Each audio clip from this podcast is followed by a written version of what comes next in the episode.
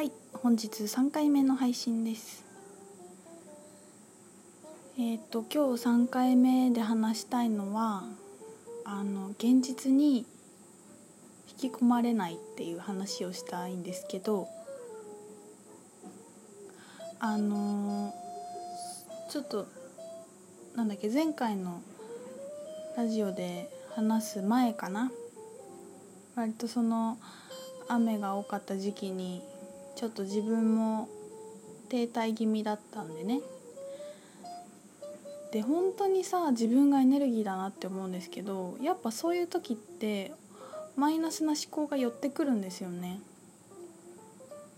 でこの寄ってくるっていう感覚すごい大事だと思っていて私がそれを考えているっていうのより少し距離をとってそれをなんか呼んじゃってるっていう感じなんですよね。誰かの思考なんだよね。なんか私このままでいいのかなとかこんなことしなきゃとか誰かにこういうふうに思われるんじゃないかとかなんかなんていうのかな一般的にそういう思考ですよね。それってあの集合意識とかそういうところとか昔の記憶とかから引っ張ってきてるんですよだから調子がいい時って同じことが起きても本当に何にもかすりもしないみたいな時あると思うんですよねそれをすごく冷静に観察すると本当に毎回面白いなと思っていて本当に起きてることは同じなんですよ。例えばうんなんだろうなんか両親にこうやって言われたとかさ旦那がこうやって言ってきたとか子供が言うこと聞かないとか日常的にあったとしてお金が何々をしたいけどお金がないとか。でそれが調子がいい時はまあなんとかなるかって思ったりとか。まあなんか子供が言うこと聞かなくてももうみたいな。ハートみたいな。もうの後にハートがあるってことね。それぐらいの感じになったりさ。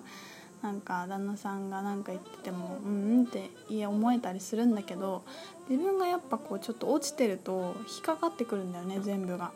何それみたいになったり。お金がないっていう状況もなんか急に焦っちゃったりねもうダメだ私みたいなこれもできないあれもできないお金ないみたいになっちゃったりとか本当になんか面白いなって思っててでそういう時に、まあ、距離距離を取るっていうか観察できると本当に楽になるんですよね。で観察できないっていうのはどういうことかっていうとあの反応で生きてしまうんですよね。例えばその誰かに他人に何か言われた例えば「ひとみちゃんこうこうした方がいいんじゃないの?」って言われた時に反応できてると例えばこう「うわ何それ？どういうこと?」とか例えばそれが言えなくても「うわなんでこの人こうやって言ってくんだろう?」って思いながら本音は隠さずあ本音は隠してその時は合わせたりとかしたとするじゃないですか。でお家に帰ってからなんかあんなこと言われたなすごい嫌だったなもやもやもや。いや私ってこうした方がいいのかなとか。あっちの方がいいのかなとか。やっぱりこういう人はこうやって言うんだとか。どんどんどんどん落ちていくわけですよね。それが反応でわって言われてわって嫌だった。でその反応のまま引きずってるんですよね。で結構みんなそうやって生きてるんですけどそれをちょっと分析できるようになるとうわ嫌だった。あ嫌だったんだね。私よしよし嫌だったね。うんうんうんって言ってその嫌だった反応の気持ちに対してあの抑え込もうとしたりせずすることもなく例えばそんな風に思っちゃダメとかね。人のことそんな風に言っちゃダメとか人の悪口言っちゃダメとか。でその感じバッて出てきた感じをギュッと抑えることをすることもなく言い返すこともなく自分の中でこうぐちぐちぐちゃぐちゃにして育てちゃうこともなくあなんかその嫌だった気持ちをそのまま一回受け止めるんですよね。あ嫌だったよね嫌だったよねって言ってじゃあどうしたいの？私は？って聞くんですよ。毎回。でやっぱこのプロセスを忘れるんだよね。落ちてる時って。元気な時はできるんだけどでも落ちてる時こそやったらいいなってすごい思った。そう自分もちょっと現実に引き込まれた時があってあ引き込まれてるわ私って思って。いやいや自分はどうしたいの？どんな気持ちで過ごしたいの？っていうところをもう一回聞いていや例えばこんな風に言われたけど不安に感じずにもっと楽しく生きたいとかもっと自分に自信持っていたいとかなんか幸せな気持ちで過ごしたい。じゃあもうそれをその時から選べばいいんだよね。してもいいの。してもいいんだよ。でもねみんな嫌な気持ちを自分で選んでるんだよね。でそこに自覚を持てるとだいぶ変わると思うんですよ。みんな反応でやってると自分が選んでるわけないっても思っちゃうしこの人が何でこんなこと言ってきたんだとかスピリチュアル的な学びは何かとかって考えちゃうんだけど嫌だったら嫌だったでいいしでで自分はどうしどういうふうにこの瞬間をどんな気持ちで過ごしたいのっていうところにもう一回聞いてそこに戻ってくるだけなんだよね本当は。本当は。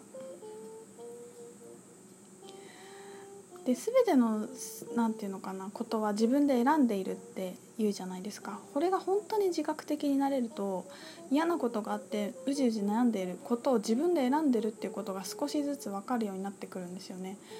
これちょっと時間かかるなと思って私もまだ分かんない時は分かんないっていうか引きずり込まれるなっていう時あるから思うように訓練してるんだけど自分が選んでるってことを分かるってこと。だから嫌なことがあった時に自分が選んでるっていうことが本当に分かるようになると幸せなことがどれだけでも自分で選択できるんだっていうことに同時につながっていくんですよね。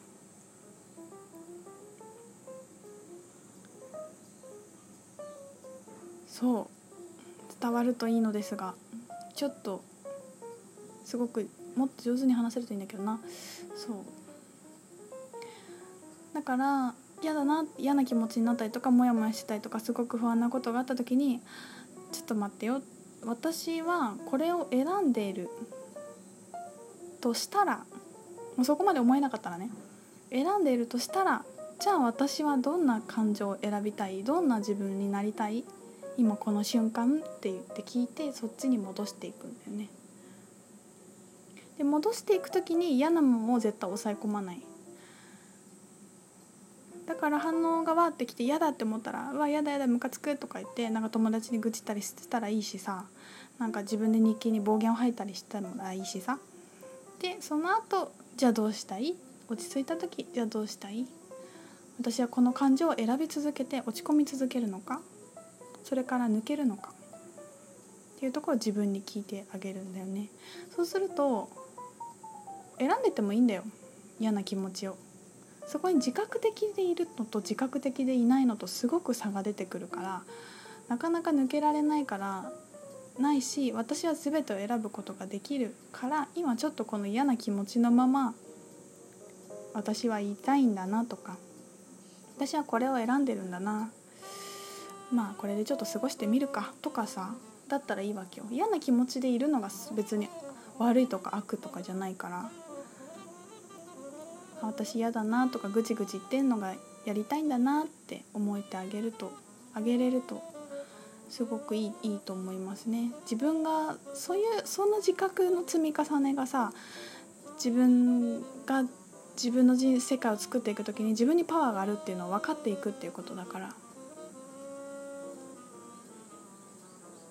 本当にその積み重ねだよね。お金がないって思っているけど私本当はどういう風にしたい？とかどう思いたい？とかさ自分のことどう思ってるかが本当に全部現れてくるから。もうだから私はすごいあのブログでお金のこと結構書いてるけどお金ない私はお金ないが口癖だったからそれは嫌だったんだよね。もうすごく意識的にもどんな状態でも自分が豊かだっていうことを本当に決めようって意識したんです。そうするとなんかお金ないって言わなくなったよね。そうそうそうそうそういえば。なんかやってくるもん。なんとかなるし。っていうところに行けるんだよみんな。やってみてください。はい。今日なんかそう自分のねこのちょっとちょっと前に落ち込んだからからの悩体験？体験でちょっとシェアしました。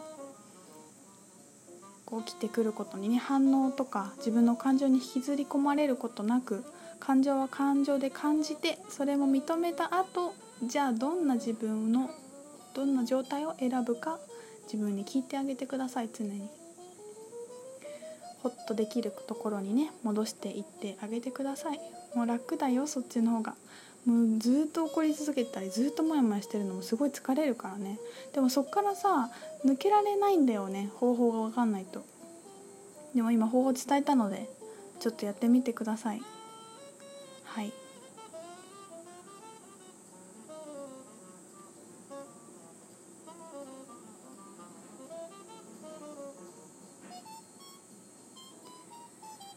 そんなところで今日の配信は終わります。暑いね。セミの音もめっちゃ聞こえると思いますが。